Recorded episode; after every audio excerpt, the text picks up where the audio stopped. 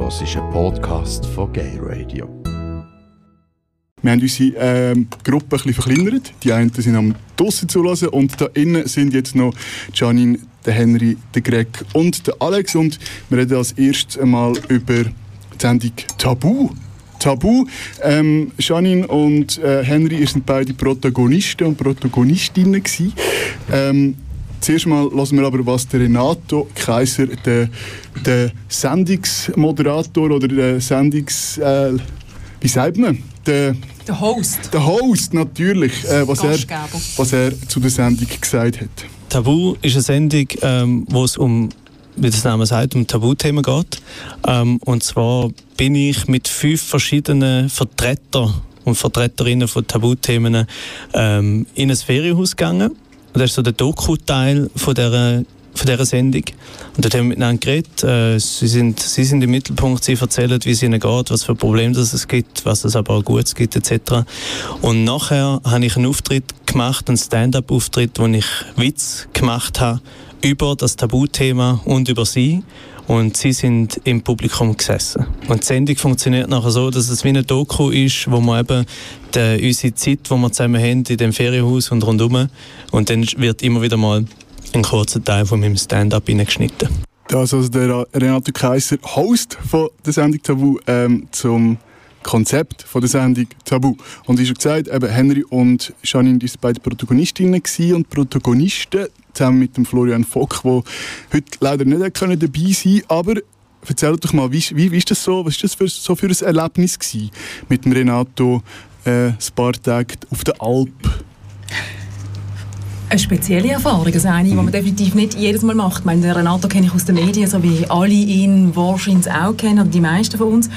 Und dann trifft man sich mit äh, zwei anderen fremden Menschen. Der Henry ist mir dort noch fremd gewesen, der Florian ist mir auch fremd gewesen. Und der erste Akt ist eigentlich ein längeres Interview mit äh, es ist etwa, ich weiß auch nicht, 45 Stunden gegangen, 90 Minuten und dort hat man sich echt ein bisschen die Seele vom Leib geschwätzt. Also es ist dann gerade sehr ins Eingemachte gegangen, extrem intim geworden und das mit jemandem zu machen, den man nicht kennt, ist ein, ein spezieller Moment gewesen. Und was dann mit mir passiert ist, vielleicht noch ganz kurz, ähm, nach dem Interview oder während dem habe ich mich sehr gut gefühlt und nach dem Interview ist so ein bisschen, hat das Denken angefangen und dann habe ich plötzlich gedacht, hey, was habe ich dem alles erzählt und habe ich Namen genannt von meinen Ex-Partnerinnen, Ex-Partner und dann habe ich wirklich zwei schwierige Nächte gehabt. Das ist eine spezielle Erfahrung, wo ich aber sehr dankbar bin dafür grundsätzlich. Das glaube ich. Das ist, du, er dich irgendwie können abholen in dem Fall? Er hat mich können abholen Ich glaube aber auch grundsätzlich, dass ich mit dieser Haltung reingegangen bin, dass ich ja offen bin. Also ich habe ja gewusst, dass ich von mir muss erzählen und das habe ich dann auch gemacht. Ähm, er hat die Plattform gut geboten, dass ich mich habe können öffnen. Er hat mich nicht verschlossen. Wunderbar. Wie war es für dich, Henry? Ja, wie Janine schon gesagt hat, also das Ganze ging halt wirklich los mit einem persönlichen Interview. Also wir drei gerade so hintereinander, was glaube ich für Renato auch recht anstrengend war. Ähm, und ich oder wir haben ja alle so ungefähr das Konzept gewusst, aber doch nicht, wie es dann abläuft. Und ähm, wir sind ja alle drei, glaube ich, Personen, die mh, hm, für einen gewissen Aktivismus auch stehen oder zumindest ähm, einigermaßen gut reden können. Und so haben wir eigentlich gedacht, ja, wir, wir müssen da ganz viel auch unterbringen. Also weil wir stehen, also unsere Idee war so ein bisschen, wir stehen ja vielleicht nicht unbedingt für uns selbst, sondern auch äh, sind VertreterInnen ähm, für äh, einen Teil der Community. Und äh, insofern hatte ich mir ganz viel vorgenommen. Dann haben wir aber geredet und dann ist ähm, ganz viel von dem, was ich da habe, versucht unterzubringen, mm, ist dann gar nicht nachher vorgekommen. Also es ging schon so ein bisschen um ähm, das Persönliche und ich denke, das hat vielleicht auch eine Berechtigung, weil ich denke, die Leute, die die Sendung dann geschaut haben, ähm, wissen, haben in der Regel eher wenig zu dem ganzen Thema gewusst. Ich glaube, da haben wir eine andere Haltung gehabt, der Henry, der Florian und ich. Ich persönlich bin wirklich als Janine Bord dort gewesen, nicht in offizieller Mission, habe das Gefühl gehabt, dass ich irgendwie alle Lesben in der Schweiz müsste vertreten. Ich habe am Anfang das Gefühl gehabt, ich müsste das und habe gemerkt, wie ich dort angegangen ich werde niemandem gerecht. Ich werde mir nicht gerecht und ich werde den Frauen draußen nicht gerecht, weil man das gar nicht kann, weil jedes Leben ist so individuell. Das hat Alex eingehend schon gesagt. Es ist einfach, wir sind alles individuelle Menschen, wir haben andere Probleme. Darum ist es wirklich eigentlich meine, meine Mission ist gewesen, dort zu gehen und zu sagen, wir lesbische Frauen sind so facettenreich, die Natur uns geschaffen hat. Also. Ja, ja, klar, das ist natürlich auch mein Gedanke, aber das muss man auch sagen, dass wir alle verschieden sind, weil äh, sich sonst leicht der Gedanke einschleicht, es sind drei Personen, die diese Community vertreten und die stehen aber für alles, was die sind. Also, dass man, dass man wirklich immer wieder betont hat, das ist jetzt meine Geschichte, aber die Geschichte von anderen Transpersonen, anderen Lesben, anderen Schwulen ist eben ganz anders verlaufen. Und ich glaube, das ähm, ist sehr wichtig, dass du das immer immer wieder gesagt haben, äh, damit eben nicht dieser Eindruck kommt, den ich jetzt aus, aus transaktivistischer Sicht kenne, äh, also Alex formuliert das immer so schön, kennst du eine, kennst du alle, ähm, dass wirklich Leute, wenn sie einen Bericht über eine Transperson lesen oder sehen, äh, vermuten, sie wüssten jetzt Bescheid. Äh, und ich glaube, das war schon so ein bisschen der Impetus, dass wir versuchen, das aufzubrechen und möglichst breit ähm, auch die Probleme, die gesellschaftlichen Probleme oder auch Freuden des lesbisch, schwul, Transseins anzusprechen. Ähm, und ich hatte auch vielleicht äh, nicht so eine ganz schwere Nacht, aber ich habe mir nach dem Abdrehen der Sendung doch wirklich noch schwer Gedanken gemacht, was dann daraus gemacht wird. Wir haben wirklich sehr viel erzählt, sehr viel Persönliches auch. Und uns war allen klar, dass das natürlich mega zusammengeschnitten wird. Und, ähm, und das war dann eben wirklich das Spannende, worauf fokussieren Sie beim Schnitt. Ne? Also ihr habt, ihr habt die Sendung nicht können vorschauen sozusagen? Es ist uns angeboten worden, ich bin in der Ferien. Okay. Macht Sinn. Auch schön. Und am Stand-up-Abend, also dem Abend, wo, er, wo Renato nachher Stand-up gemacht hat, haben ihr auch nicht Ausschnitte gesehen? Nein, nein, nein, das nein. Das war nicht irgendwie in das eingebettet? Gewesen. Nein, nein. Das, okay. Also die, der Stand-up-Abend, äh, der war mit einer anderen Gruppe zusammen und das war wirklich vollkommen getrennt von den Filmaufnahmen in den Bergen, wo wir vier Tage waren. Aber man muss sagen, für den Renato war das, glaube ich, auch eine rechte Herausforderung, weil wir waren vier Tage mit ihm zusammen und quasi am fünften Tag, also direkt nachdem wir alle wieder im Alltagsleben waren, wurde die Stand-up-Comedy aufgezeichnet. Okay. Er hatte also wirklich wenig Zeit. Ähm, ja, setzen zu lassen. Ja, genau. Und, und sich wirklich drauf äh, ja, gute Gags zu schreiben, ähm, das auswendig, also ich meine alleine das auswendig zu lernen, finde ich schon eine großartige Leistung, weil das ist immer mein Schwachpunkt bei so Sachen.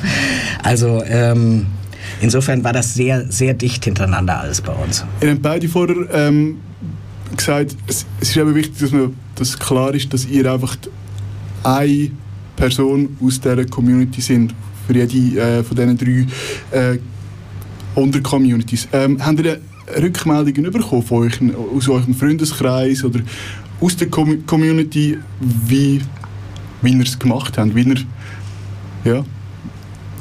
Ähm, viele Rückmeldungen halt von Freunden, das ist, wie es halt immer ist, das ist meistens positiv. Das schönste Feedback, das ich dort eigentlich durchs Band wegbekommen habe, ist, dass ich authentisch bin und ich glaube, das ist mir auch sehr wichtig gewesen. Ich glaube, es ist ein Teil sehr authentisch, es ist sehr der ernste Teil rausgekommen in dieser, in dieser Dokumentation. Ich habe einen anderen Teil, wo ich glaube recht, recht crazy bin. Das hat keinen Platz gehabt, auch okay.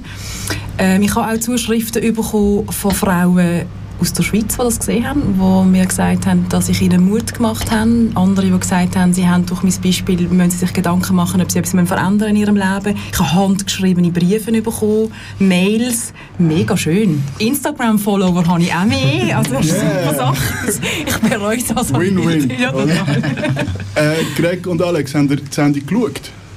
Ich habe sie gesehen, ja. Greg, hast ja, du ich bin, äh, ich bin schauen, nachdem dass ich hier im Studio war, ah, bin ich heimpressiert, dass ich es noch schaffe, yes. äh, noch rechtzeitig zu schauen. Ja. Habt ihr euch repräsentiert gefühlt? Ja, sehr. Also ich möchte so an dieser Stelle sagen, äh, Henry und Janine, ich finde, ihr habt es sehr souverän gemacht, äh, gut übergebracht und was fertig ist, ich dachte, was, das ist jetzt schon gewesen. Also ich denke, ja.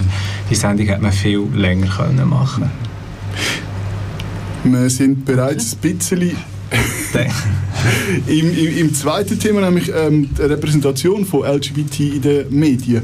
Ähm, das ist jetzt wieder eine Sendung, wo LGBT-Menschen ähm, sehr echt repräsentiert hat. Äh, genügt das aber schon?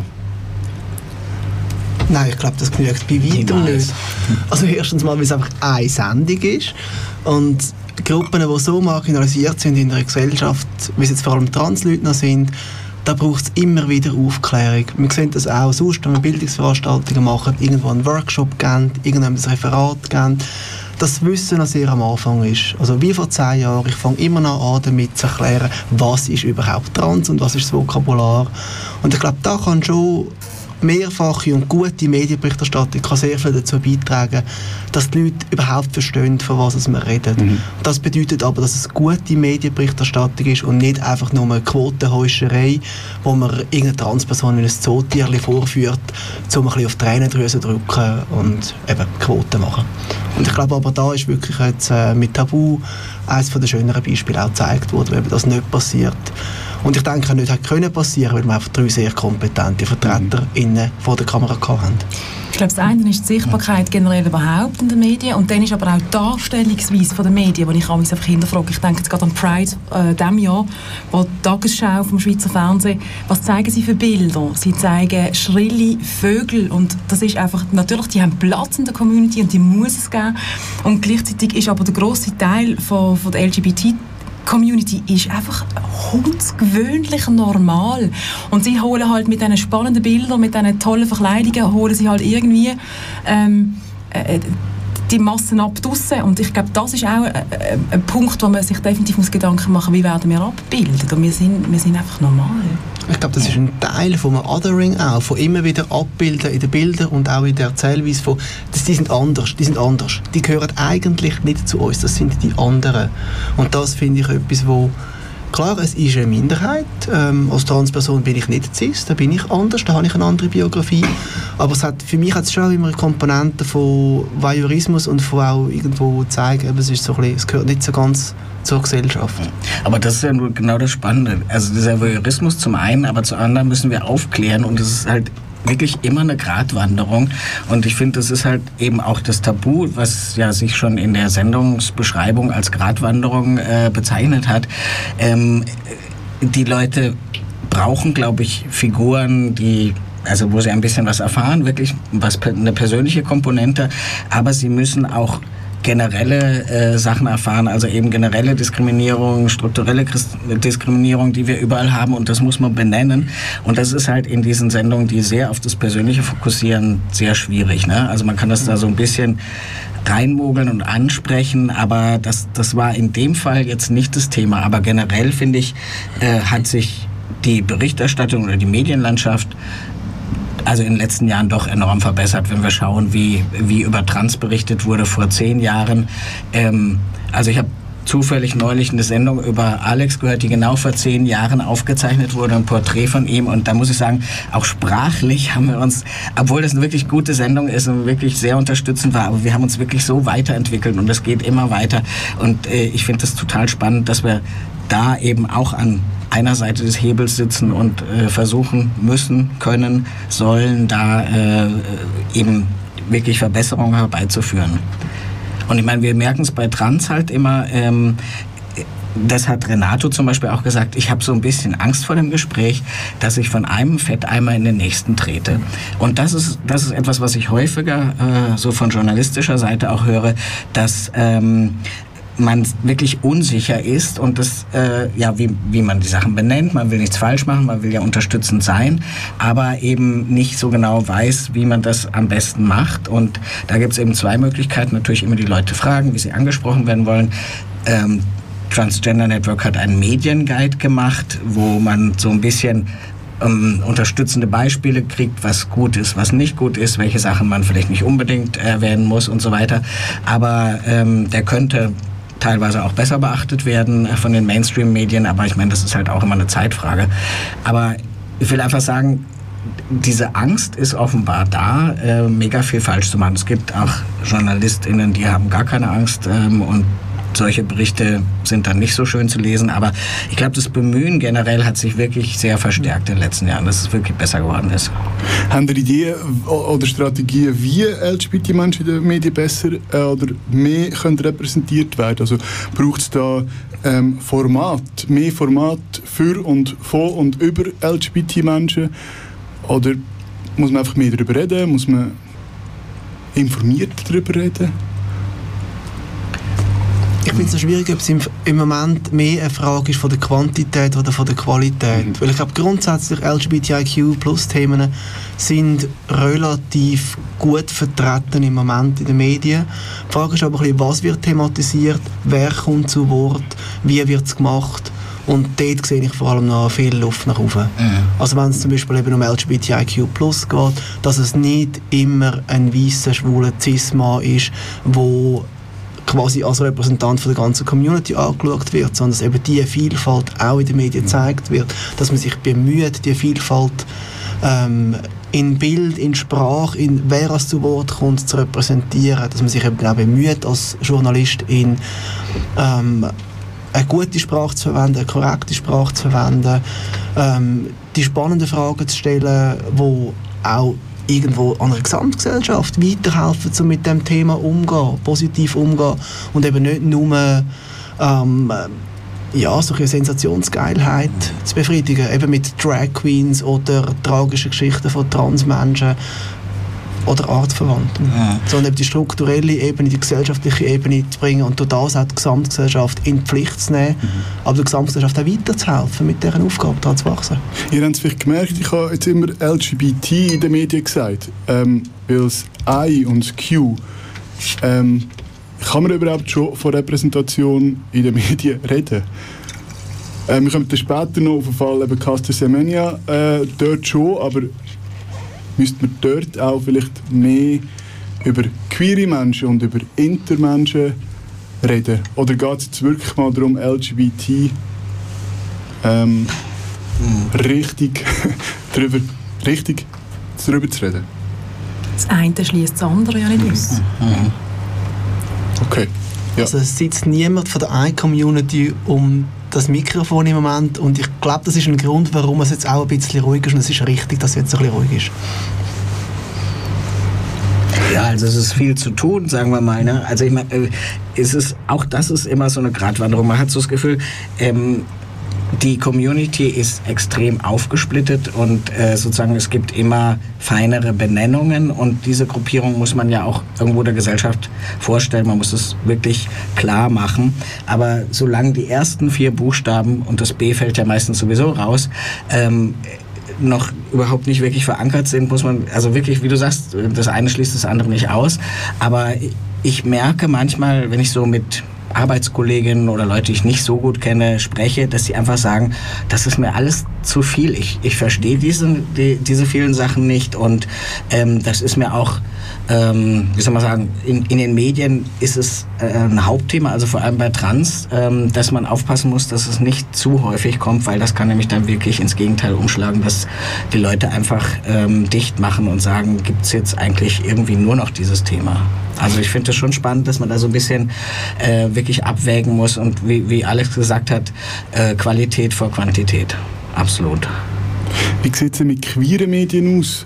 Gay Radio, Mannschaft Magazin, Display Magazin, werden dort LGBTIQ-Menschen richtig repräsentiert? Also ich muss sagen, sicher nicht, weil Mannschaft ist ein Medium für bisexuelle und schwule Männer und wir haben mal LGBT-Ausgaben gemacht. Ähm, aber ich sage auch immer in der Redaktion, ich möchte mir nicht irgendwie anmassen, zu versuchen, ähm, für jemanden zu schreiben aus einer Perspektive heraus von jemandem, wo, wo ich die Lebensrealität nicht habe. Mhm. Und dann ist es mir lieber, man macht so etwas, wie wir es gemacht haben mit der LGBT-Ausgabe, wo wir Geschichten kuratieren, eben jetzt vielleicht von einer äh, lesbischen Journalistin ähm, äh, oder von jemandem, der trans ist, dass man dort durch eine authentischere Geschichte bekommt. Ähm, was wir versucht haben, so ein bisschen Online-Berichterstattung, weil der Alex hat es schon gesagt, wenn es um LGBT-Repräsentation geht, ist es meistens das G, wo überall eigentlich sichtbar ist. Und bei vielen Themen wie Adoption versuche ich immer mehr auch mal das Frauenpaar zu zeigen. Ähm, wir versuchen, je nachdem wie es geht, auch Trans-Themen aufzunehmen in der Online-Edition, äh, Online auch im Heft. Ähm, aber eben, ich versuche es immer ähm, mit der mit der nötigen Distanz so zu machen. Er nicht anzumassen, was andere wollen, was über sie geschrieben wird oder gesagt wird.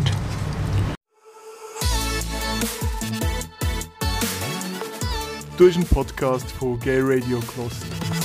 Die ganze Sendung und noch mehr findest du auf gayradio.lgbt.